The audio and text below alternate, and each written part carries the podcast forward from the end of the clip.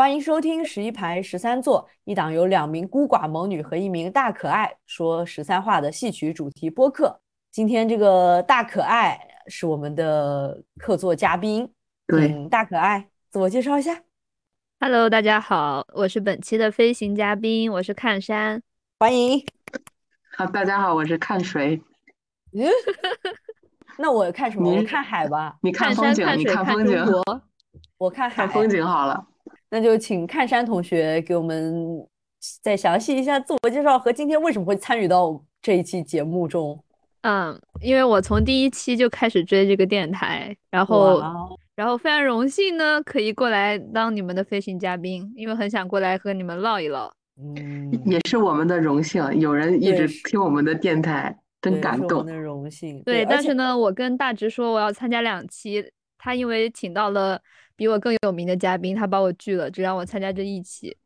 哦，没有，不要不要造谣，没有的事情，没有人比您更有名，我们心心里念的只有您，所以才会邀请您来做我们的嘉宾。真的吗？那要不然下一期你退出吧，让我当常驻。可以，也不是不行哈，也不是不行。嗯，看山同学他也是我们的大福建人，所以我们福建人浓度 up。一共就三个人。福建人占了百分之七十，很感动。你 已经被福建人包围了。那回到今天的主题，叫长冲姐俩的前世今生。嗯，这个长冲呢，不知道看山老师对这个长冲有什么见解，有什么研究？完了，被问住了。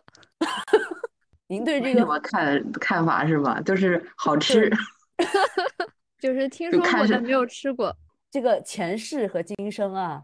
因为我们是戏曲主题播客嘛，所以我们一开始呢就先不说戏曲，我们先说一些文学的东西啊，先把你吓跑。好的，真不愧是一个戏曲电台。嗯，听众朋友们，我们嗯，我们先说明一下这个长虫姐妹的前世今生。对，没错，我们就是要讲《白蛇传》。哦，真是意想不到呢，完全没有猜到。嗯，对，哇，《白蛇传》真的是好想不到啊。这是一个从来没有人聊过的话题哈，这真是大家从来都没有看过的戏呢。对对对，咱们要选就选这种冷门的。对，我们就专门选小众的，你们肯定没有听过《白蛇传》。那个塔老师先给我们讲一讲《白蛇传》的前世。在宋代的版本里，众多学者都觉得这是一个白蛇故事的起源的一个故事，是收录在清平山堂话本里面的《西湖三塔记》。那《西湖三塔记》首先。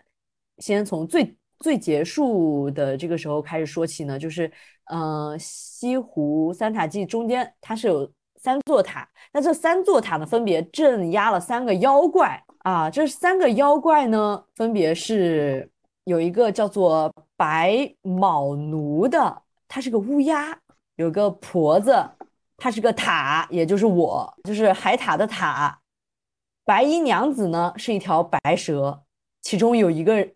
妖怪它是白蛇了，所以这个故事呢被认作是白蛇故事的滥觞啊。肯定白蛇故事呢肯定要有一个男的，那这个男的呢，作者在一开始就说他不好女色，他只喜欢玩儿，他只喜欢逛街。结果呢，在后来他就和这个叫做没有名字的这个人呢，就是这个白蛇啊，他们就在一起了，而且是。建立在了这目睹了这个白蛇啊，把一个男的开膛破肚，直接下酒的情况下，和这个白蛇成为了夫妻，那心是多大呀！哇，真的是不能理解。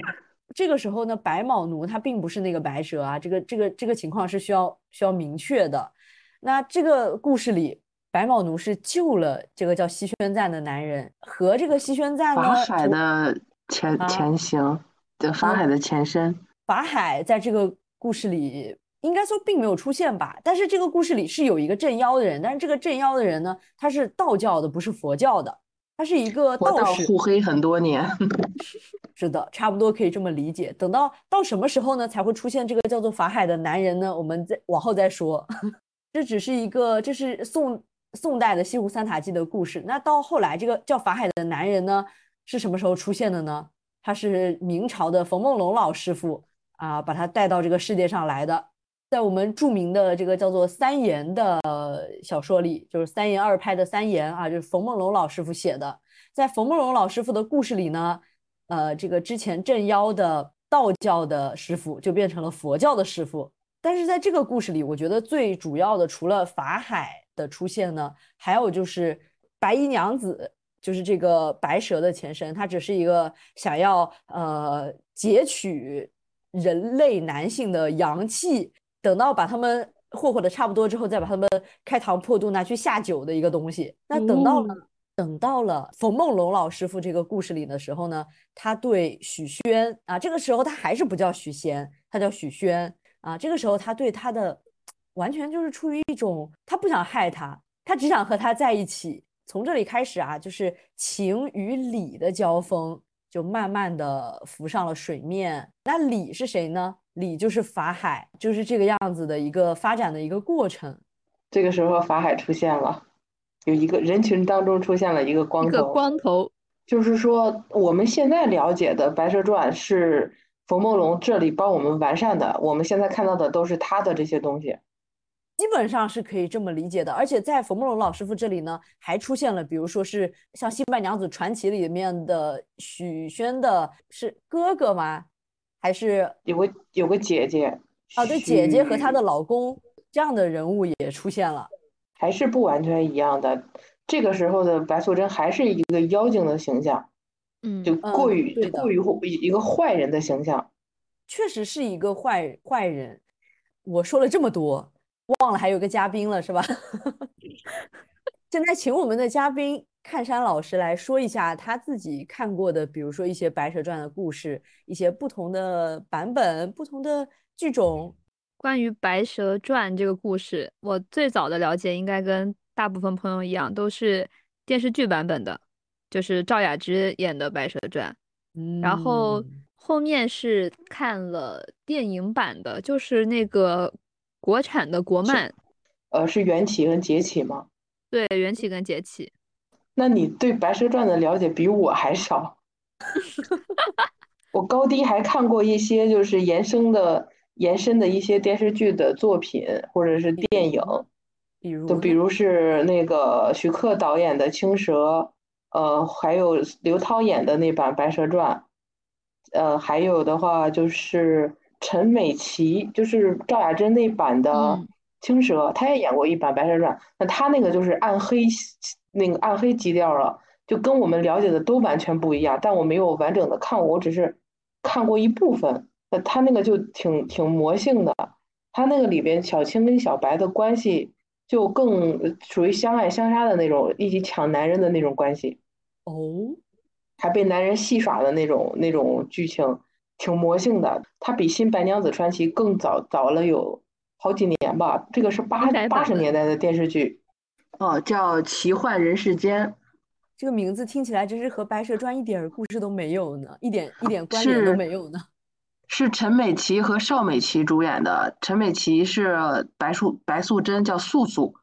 邵美琪的话，她就是小青的那个角色。就青青吗？就她就饰演的是青蛇，呃，好像是小白生了个孩子，然后小青陷害他，最后他把小白的孩子给养，还给养大了，但是其实是基于这个男人，这个男人也不叫许仙，叫宁丹。哦，那这个是有点类似于融梗的故事吗？就是对，挺融的，但他是他是用了青蛇白蛇的这两个角色，但是是完全延伸出了一个新的这种剧情、新的内容，而且还挺魔性的。嗯，对了，我突然想起来啊，在三爷的故事里面呢，还有一个非常重要的情节，也是冯老师傅他发明出来的，就是借伞。哦，他们的一切源不就是从这把伞开始的吗？所以他是这个。他是这个源头，万恶之源。呃，像各个版本的戏曲里面，对于借伞的这一段都是比较甜的描写吧。在我的印象里，川剧这一段好像特别好看。它这个就比较活泼，它比较类似于就是《新白娘子传奇》的这个。呃，游湖这边的这种感觉，他就是小青在中间帮白素贞去了解一些事情，但是他跟新白不一样的是，小青她完全是自己神助攻帮白白素贞问出来所有东西，而小小青她是处川剧版的小青，是小白想知道这些事情，自己就不好意思问，就让小青去问，小青也不好意思直接问，全部都问了这个撑船的老师傅。然后撑船的老师傅就说：“哎呀，问我没有用，去问一下许相这个这位相公吧。”就又推回来。他们这四个人在这个船上面的一些互动做的是非常的好，非常的好好玩又好又好笑，又又非常自然。小青就被愁的没办法了。你你让我直接问，我一个小姑娘，虽然我只有区区五百岁，但我也不好意思问。他就去问那个老老师傅，撑船的老师傅。我们三个人啊，都看过。川剧的这个版本，其实我个人非常非常非常喜欢川剧的《白蛇传》的故事。首先，因为这个版本的颜值真的是巨高。其次，不要看抛开男小青，女小青真的贼好看。对，刚才植老师也说了，这个故事是有男女小青的。那这个故事是一个小青雌雄同体的故事。他这个小青就是个男的，他是为了，就像他就是为了，就是方便留在白素贞身边。呃，化成了女女形去帮他的，因为那个白素贞从呃那个仙山上下来的时候遇到了小青，两个人不打不相识，打打赢了之后，就是小白说，呃，你是个男人，跟着我也不方便。小青就说，我虽然没什么本事，但换个幻化个这个人形还是可以的。他就幻化成一个女孩子陪在了呃小白素贞身边，帮他。而且在这个里边，小青的作用真的是蛮大的。很多时候都是小青在帮他出主意了，就属于我看过的所有的白素贞版本里边，最让我觉得好笑的是林青霞版本的《白蛇传》。她那个里边，我我觉得我不知道是不是是当年的这个香港呃不是呃台湾的电影就是这么小家子气还是怎么样？他的这个游湖就没几乎没有怎么游湖，但是它里边有一段啊，就是他跟小青承诺说，只要你帮我把这个许仙让他跟我成亲的话。我就的让他跟你也成亲，结果成完亲之后，小白就反悔了，就说：“哎呀，我是你姐姐之类的这种话，拒绝了他。”这女的咋这样呢？怎么搞雌竞呢？这个里边白素贞所经历的所有的一切，都让你觉得如此的简单。她去偷仙仙那个灵芝仙草，到那之后就被后面的天兵天将追了二里地，结果这个。仙师出来说：“哎呀，就看你也不容易，你你就让你拿走吧，就把这个仙仙草就让他拿走了。后面这个水漫金山也是，他就刷了个脸，就也没有看到什么特效，什么乱七八糟的，就口头上说要水漫金山就结束了，他就已经卖完了，把这个许仙找回来了。这是我看过有史以来最简单的一版《白蛇传》，简是林林青霞演的，简简简陋。他这个里面唯一好笑的点就是。”白素贞承诺要跟小青一起分享许仙，最后又反悔了，说许仙也不适合你，就是你也不要去想那么多，他现在已经是我的男人了，就类似这种东西。哦，这是令人无法接受呢。我怎么感觉这白蛇想一出是一出的？他就是特别的想一出是一出，在这个里面，林青霞版本呢，真的是我看过最无语的版本。我我多少是好像看的就是有点多，毕竟咱年龄在这儿哈。是的，是的。因为我当时一直在看的是青蛇嘛，是林青是王祖贤的那个版本。当我发现林青霞也有的时候，我特别惊喜。发看完之后，这个惊喜就再也不复存在了，就 只剩下无语。好，等一下，你们还记得我们是一个戏曲主题播客吗？逐渐不记得了。是吗？真的吗？什么时候的事情？好，那就请这个我们的嘉宾来介绍一版你觉得最印象最深刻的戏曲的白蛇故事。好的，我本来还想说我看过田沁鑫的青蛇，那我就略 过。我也看过田沁鑫的青蛇也好看，大家快去看。看过的戏曲版本最好看的，单论故事来说的话，肯定是川剧的。嗯，它的故事的完整性，然后细节的丰富程度都是碾压其他剧种。而且精彩程度也是，就各种各样，就让你觉得这是一个不仅仅是一个戏，它已经是一种就是上升到一定高度的表演了。就是我觉得川剧的白蛇给我印象最深刻的就是感觉它最大的优点是它的人物非常的饱满。就比如说那个撑船的船夫，他虽然是作为一个工具人在推动男女主感情线的发展，但是他身上是有戏在的。就他虽然作为不是纯工具人，对他不是纯工具人，他也是表演的很大的一部分。就他跟主角的互动是有精心设计过的，而不是就是说我们需要这么一个人物，所以放一个人物在那里。嗯，同意。还有就是川剧前面那一段嘛，刚才直老师说他是从开天辟地开始演，就我看的其他的几个版本，比如说金昆的，然后越剧的，他们基本上都是从下凡，然后从游湖那边开始，然后就开始借伞了。但是川剧的就是有前面那一段。尤其是还是男儿身的小青跟白素贞打斗的那一段，就特别的新奇。是的，然后还有他后面一一大段一大段的那种绝活的表演。没错没错，就可看性很强。嗯，就是蛤蟆被小青那个暴揍的时候，他是用的川剧的绳索功。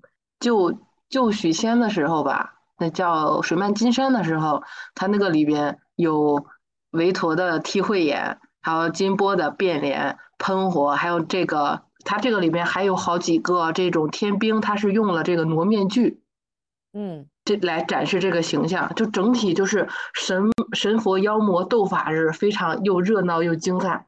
嗯。嗯，刚开始看戏的时候就看了这个，因为当时我是觉得，当时我雄心壮志嘛，我就觉得我要多了解一些剧种，这个时候我就恰巧不巧就去看了川剧的这一版。这一版基本上算是我看《白蛇传》的第一个戏曲的版本。那这个基调定在这里了之后，以后看什么白蛇故事好像都索然无味。我真的觉得，我真的，我真的觉得你起点起高了。我那天看完这个版本之后，我看其他的，我都真的觉得没意思。索然无味，也不，也不，也不是说怎么样，他就是跟这个版本来比的话，就感觉就黯然失色。至少在趣味上是输他一大截的，所以其他版本就很难看下去。除了川剧是以打斗为亮点的，还有婺剧其实也是以打斗武戏为亮点的。我是看完川剧之后去看婺剧的，因为婺剧我一直被我各种各样的朋友推荐，甚至有一个不看戏的朋友，他都去现场看过这个版本的《白蛇传》，他强烈的推荐我，我尝试性的打开好多次都没有看完。因为我我我我分不清楚南方剧种他们之间的差异，就会让我看的时候有一种困惑。我不知道他跟我看的像那个淮剧呀，或者是越剧之间的那个唱腔上面的差别在哪里，我听不出来，所以我会觉得很别扭，就一直没有看完。那这次我去把它看完了，我就觉得这是一个就是法海强制白素贞修炼，而白素贞又是一个重度恋恋爱脑的故事。这就像我的导师和我一样。对对对对，你导师强制让你学习，你不学，你非要下去跟人家搞这些乱七八糟的东西。但是有一点不一样的就是，你导师不会把你绑起来，让你不吃不喝，让你苦修，太苦了。他修炼的，他跑我也能理解，但是他恋爱脑的程度又真的非常的强。这个里边，他你像川剧，他的打斗精彩在于水漫金山这一段；物剧的话，它的精彩是在于断桥，这个真的是。对许仙的这个摔打真的是 做到了淋漓尽致，啪啪的摔哈。对，就就一直被小青追，被小青打，在那边不断的有各种各样的技巧的展示，很好看。通过男主不停的在挨打展现出来的。嗯，我觉得可以理解为物剧这一版本，它其中的一些设置只是说为了去展现呃这个演员的技巧。反正他的情节是有在为他展现基本功而服务的，但是也是说是一种发挥他剧种的和演员的一些特长，就是有相辅相成，但是并不是说像他川剧融合的那么完整。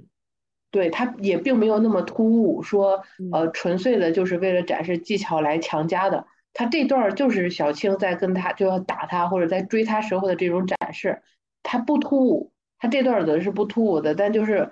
呃，大概半个多小时吧，一直都是这样的。我本身我对这个剧种，我看的时候就没有太多的感触，所以在我看的时候就觉得是好看，但是我没有觉得太惊艳。但是也有好多朋友是觉得非常好看的，我也可以理解，因为他后面那又是许仙断桥那段，确实也是蛮精彩的。是的，是的，就是前面真的是恋爱脑到让我真的是有一点 不能理解。嗯，我是看过这个的现场的。当时我身边坐了好多，应该是第一次看戏的人，哦，那个武戏啊，一起来，他们一个个就巨没有见过世面，一个个目瞪口呆，哗哗搁那鼓掌，就是一个个就被震惊到不行的那种感觉。好的，那除了呃以武戏为主的，还有文戏的版本呢？其实就像那个看山说的金坤，还有侯玉邦的，他们这三个是一个路数的，都是从断桥开始的。他这个这个版本的《白蛇传》讲的是什么？讲的就是，嗯，小白蛇从下凡之后觉得无聊，遇到了一个男人，跟他发生了一段传呃一一段故事。没有报恩，没有什么，他就是无聊了，遇到了这个人。就这些戏曲上面的来说啊，大家都骂许仙是渣男这件事情，我是有点不理解的。因为你也看到了，我们是站在上帝视角，是觉得许仙，呃，他老婆对他这么好，他还去背叛他。但是前提是白素贞确实是骗了他的。白素贞她本身就是就不是个人，嗯，所有的东西都是建立在谎言上面的。那许仙有了疑心，他去做了试探，他做了这个试探的前提，确实你是有了一个大的谎言在骗他的。嗯，所以大家在骂他渣男的时候，我是不能理解的。像那句春晚的经典台词：“你用谎言去试探谎言，最终得到的只有谎言。”郭冬临老师傅 说到渣男，让我突然想起一个很小的点，当时我。在看的时候有注意到，看了川剧和金昆之间的对比，就是我看京剧跟昆曲的时候，我发现这两个剧种的本子是重合率非常高的，就是从剧情到一些他们的唱词跟念白上面都是一样的词。然后我就发现，好像金昆版本的许仙在他们游湖借伞那一段好像会更主动一些。哦，可能因为川剧版本的那个小青，她实在是。太活泛了，就非常的跳脱，嗯，就会给人一种，毕竟他之前也是男儿身变了变成女儿身，他心里可能还是一颗 正太的心，就会有一种他在调戏许仙的感觉，嗯，然后川剧版本就觉得那个许仙很腼腆，很羞恼，但是金坤的话就能很明显的看出来许仙是动了心，然后他就主动上去问说你家小姐姓什么。就这一出让人感觉很有意思，有一定的主动性在里边。对，而且在小青他们姐俩走了之后，就许仙有一声仰天大笑啊！哈哈哈哈哈哈！为什么？就是要到了，很开心是吗？就特别像《梁祝》里边梁山伯在知道了祝英台是女儿身之后的那个仰天长啸啊！哈哈哈哈！啊，就终于要到微信了。就川剧给我一种好像一直是。白蛇在主动，然后再调戏一个小男生，但是金坤的话就好像是两个人就是郎有情妾有意的样子。其实戏曲里边的版本都是，要不许仙是被那个法海说动了，他有怀疑白素贞；要不就是完全不为所动的，没有怀疑，只是误打误撞的给了白素贞这个雄黄散这种东西。来导导致的这些，我记得青蛇里面好像其实许仙他是有怀疑，后面自己也是知道了自己的老婆就是白蛇，所以他在劝小青跟白素贞离开这个地方，因为他就直接说了，我知道你们俩是蛇，我求求你们快走吧，法海真的是快要到了，所以就是每个版本里面的许仙的形象都是蛮正面的，从一开始啊，不仅仅是呃。白蛇和青蛇的形象有发生变化，其实许宣、许仙的这个形象也是一直在不停的改变的。像那个《白蛇情》里面的《白蛇传情》里面，我觉得那个电影的最大的特点哈，它就是景美。《白蛇传情》一开始的时候，其实观感是比较不好的，我自己觉得影楼风 是有一点是。是这样的，因为刚开始大家多少都看过各种各样的戏曲电影的东西，就像我看过很多，我看过很多越豫剧的，但是其实豫剧的这个电影版的效果真的很好，大家有机会的话可以去看一些，就是时间比较久一点的零几年或者是再往前九十年代的豫剧电影戏曲，真的非常好看。但是后面我看到一些像什么京剧啊、越剧啊，他们的电影版本真的是令我。费解，他们在干什么？是，这就是我不理解，在到底在干什么？就拍的也很莫名其妙，演员演的也也是很奇怪，打光啊、服装啊，都都挺廉价的，都很丑。所以大家刚开始对《白蛇传情》没有抱有任何期望，就会觉得它就是我们看到的这些东西。直到是我们到了电影院之后，发现哇，这是一种完全全新的方式。他用这个现代科技去诠释了魔魔幻的故魔幻的故事吧，奇幻传说。对他用科技的手段去做到了这些融合，包括演员的，而且他们用基本功、戏曲基本功去融合了现代科技，就感官上会非常的好，很舒服。《白蛇传情》，我觉得中间有一个非常。令我费解的点就是许仙出去买是买雄黄酒还是买一个什么东西？他从白天买到了晚上，可能是家大业大吧，有的是有的是爸爸一个 bug 吧。他一大早出去买，他那个景完全就是给到了一个类似于夕阳黄昏了之后他才回来，就中间归的买酒。对他中间是要给，比如说给。嗯，在家的小白和小青两个人，一个受到警告的一个时间嘛，那也不至于你去一天吧？就是说买酒路上顺便去打了个零工，嗯，有可能。而且，而且是就是许仙先遇到了法海给他警告，后面法海又到了那个白蛇家去给他警告。这个期间，许仙就非常懂事的，从来没有出现，而且这个里边没有设定许仙是个医生。就更不理解他去哪儿了，是吧？我觉得《白蛇传情》上映的那段时间，它给整个戏曲带来最大的一个能量，就是说，好像大家都在讨论，哎，戏曲好像还可以这样，还可以这样。然后各个院团说，其实我们好像是不是也可以，也有可能可以做出一些不一样的故事。当时就讨论的褒贬不一吧，但是大家讨论的是非常强烈的，就好像对，呃，戏曲有了一些新的不一样的可能。他让我，他让我对戏曲电影抱有了重新的，就是新的期待。我之前看到那些东西，就是我觉得你们戏曲演员哈，都是应该有一定传统的审美的，为什么就可以就是呃，就是丑的这么一致？这就是传统审美的标准吗？这就是大家一致的看法吗？你们自己不觉得很丑吗？很廉价、很低级吗？但是这个没有说。没有说越越呃这个嵊州越剧《白蛇传》的这个啊，没有说啊，没有说。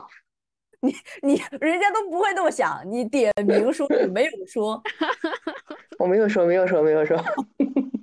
啊，这段不要这么想，不要这么想。嗯，这是可以说的吗？嗯，怎么不算呢？哦，到哪儿了？我们要继续说，继续说《白蛇传》。我觉得我看到后半段的时候，它的。特效做出来是非常非常惊喜，就是它的后半段的特效，对它这个特效也是蛮惊喜的，像小青的万箭齐发，呃，后面他们打架水斗的时候，呀，这个真的是，就是我虽然非常的喜欢戏剧里边的意义啊，但我觉得你做电影的话，你你意义是没有用的，你就给到实际的东西，所以他们水斗，我真的是有被惊喜到。舞台艺术是要表意的，但是电影艺术你要表形啊。我我得反思我自己，我是不是话太多了，让嘉宾无话可说？电影《白蛇传情》它是从曾小敏老师的那个舞台版的《白蛇传情》改编的嘛？对，嗯，就包括他们演员也是原班人马，然后剧情也是走向差不多是一致的，就没有做很多的修改。他一开始作为一个舞台版在舞台上表演的话，我觉得那个舞美还是挺好的。对，只要舞台版本的意达到了，它就可以了。而且我们相信，就是戏曲演员的基本功的。没错，但是作为一个电影艺术的话，确实跟舞台是不太一样。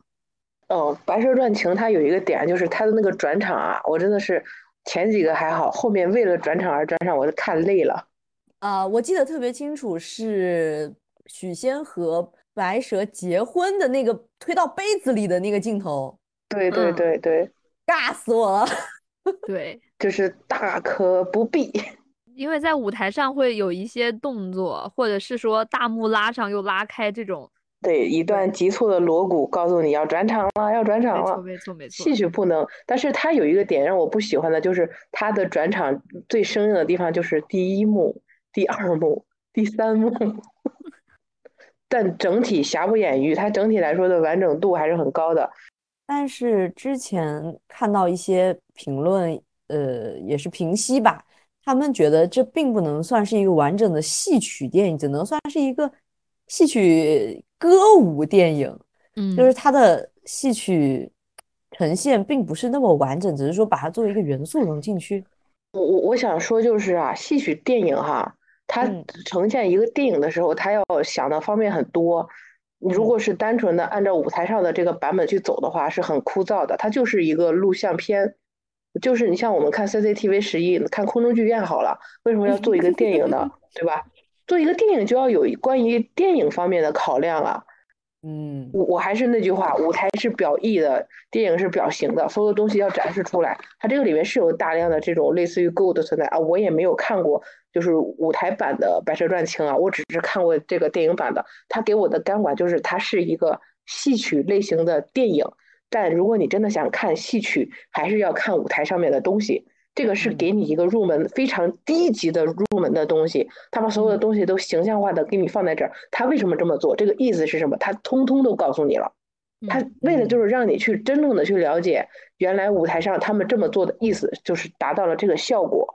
你如果要是真的去把它当一个戏曲来说的话，我觉得那你就是你看空中剧院真的非常好看，只是说空中剧院的摄像不行，你有的时候腿上的功夫他给你照腰。照照你的脸，你你你小白他演的时候，他给你照小青，这个不太好。但是空中剧院版本好的就是字幕大，然后剧情清晰完整，画质又好。刚才我们的嘉宾就是被晾在一旁很久的嘉宾，其实他一开始想说了这个田沁鑫导演的话剧《青蛇》，来。请他给我们介绍一下，因为我自己也是非常非常喜欢这个话剧这个版本的。终终于有一个我插不上话的了，我一点都没看过。您二位，我听您二位的，太好了。我我，但是我这个看的年代过于久远，我已经记不太清楚了。大概说一下，在你印象中哪一些亮点？亮点就是 美女，没错，就是我太懂你了。秦冉露老师和袁泉老师太好看了。没啦，就就记住这个了。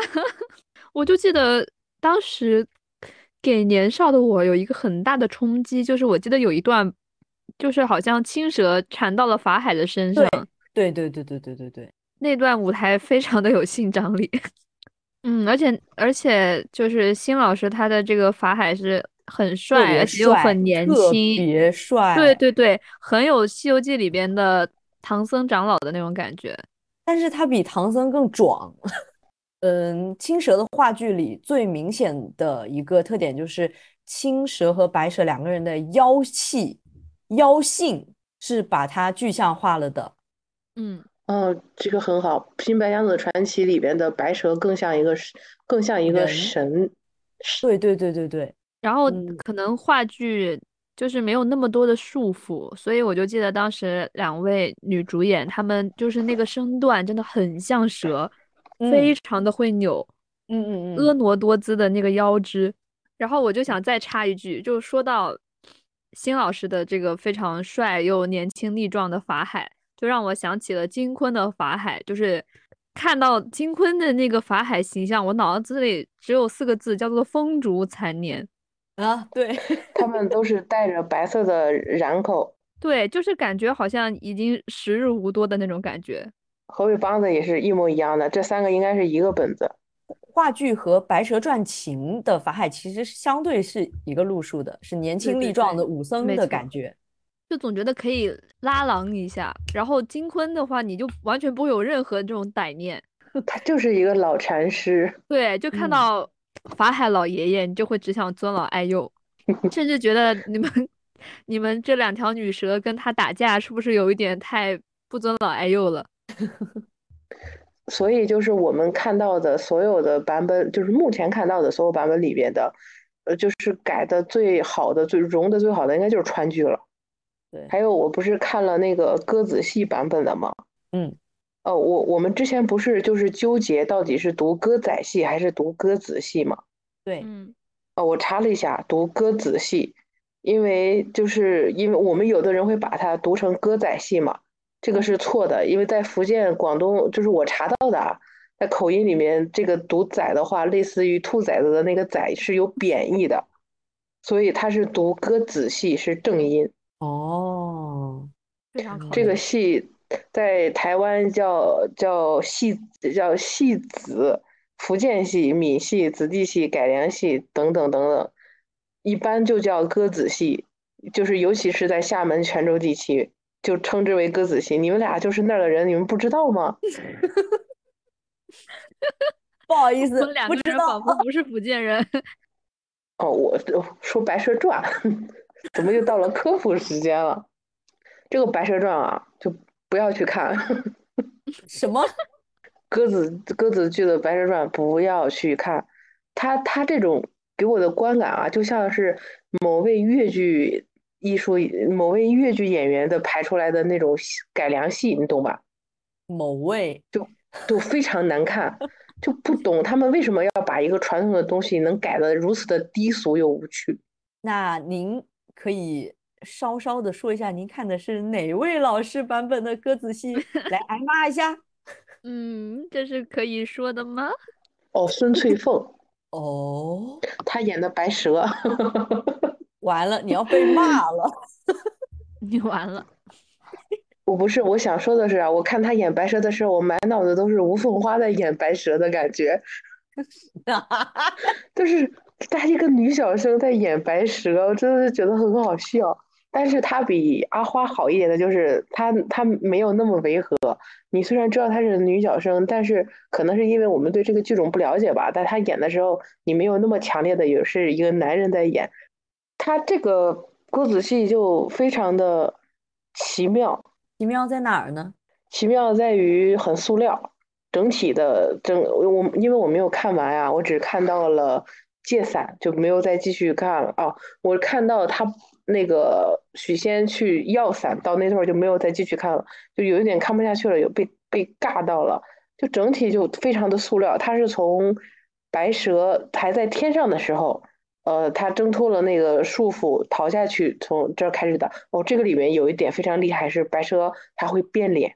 嚯，嗯，对，是有变脸的。他刚开始是白蛇的模样，咔咔一晃，他是真的用的川剧变脸的方式在进行的这个表演的，变了两次脸。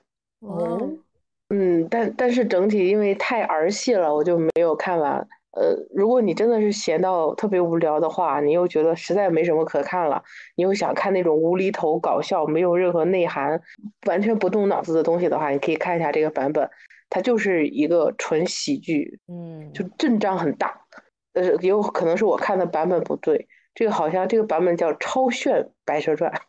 超炫，这名字，这名字听着就 超炫，对吧？就我嘴里。炫到了，炫到了。嗯，好的。那今天其实聊的还比较乱啊，最后总结一下吧。我们从就是各个剧种，我们刚才有聊到的和可能没有聊到的各个剧种，我来说一个，然后呢，大家来总结一下它的亮点，就是可看的点在哪儿。首先，川剧就是都可看，非常好看。对吧？对它包含它很多川剧的呃一些特点在里边，还有呃这个整个剧情也是非常亮眼的，演员也非常漂亮。嗯，那京剧和昆曲呢？看京剧跟看昆曲是一样的，他们剧情啊、呃人物设置啊都是一模一样的。他们的好看在于演员的这个表演，如果是不好的演员，肯定就演起来就比较无趣了。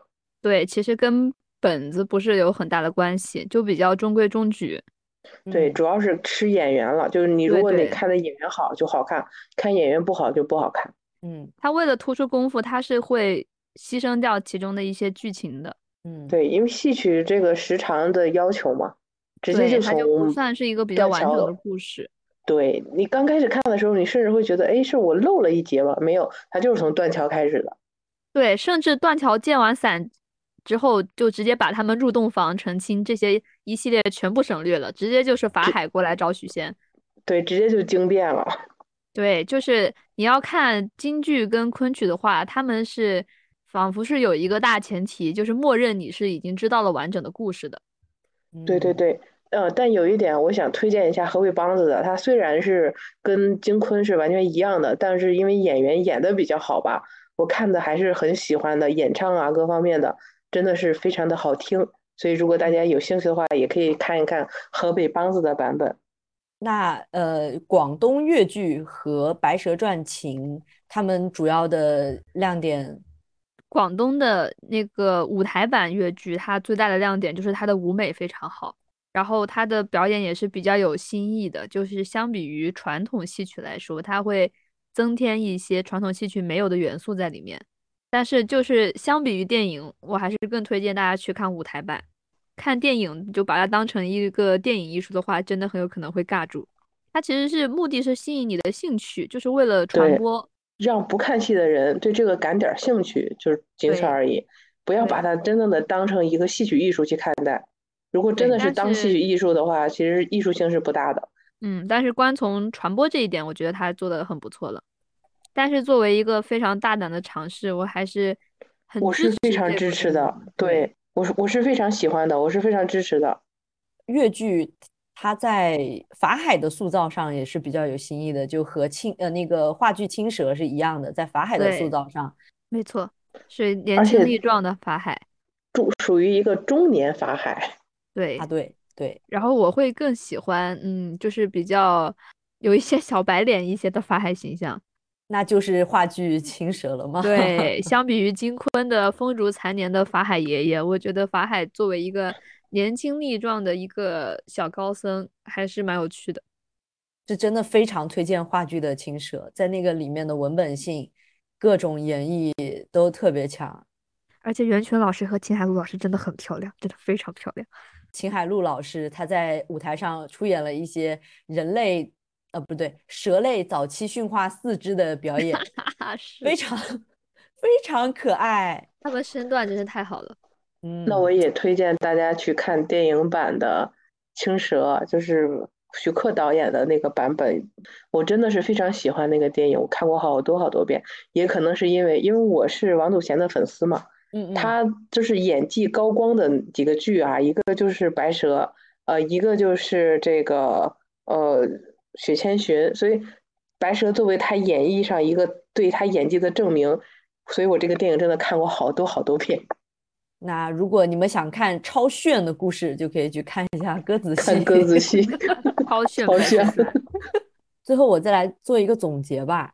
虽然我们今天的主题叫长虫姐俩的前世今生，但其实《白蛇传》这个故事，它生命力这么强的原因，在于不仅仅嗯。青蛇、白蛇，还包括许仙和法海，其中的每一个角色，它的可变性，你可以演绎的范，呃，这叫什么？可以演绎的空间都是很大的。你可以根据不同的主题，比如说像《白蛇传》情，它以这种情为主线来推进，或者是别的，呃，像青蛇，它也是以一种爱而不得啊这种宿命论的东西去推进，它是有。各种你希望可以呈现出来的效果，你可以去把这些人物做出一些改变。那这种是一个文本的阐释的空间是比较宽广的。那所以这个样子就给这个故事带来了这么多的活力，一直到现在都长演不衰。那所以最后我们在片尾不是片尾，我们最后在这个节目的尾声需要放一个什么样的唱段呢？我已经发给你了。你说呀，是是这样的，是这样的，是一个京剧版本的《白蛇传》，但是呢，它不是梅派，也不是呃哪个流派，它是赵艳霞老师的版本。哦，有所耳闻。对，因为大家总觉得就是大家都是很喜欢赵艳霞老师的，但总觉得赵艳霞老师在演唱的时候有一种魔性感。所以呢，就是既然如此，那我就给大家推荐赵艳霞老师的《雨过天晴湖山如洗》。好的，那今天的节目就到这里了，拜拜，拜拜，拜拜。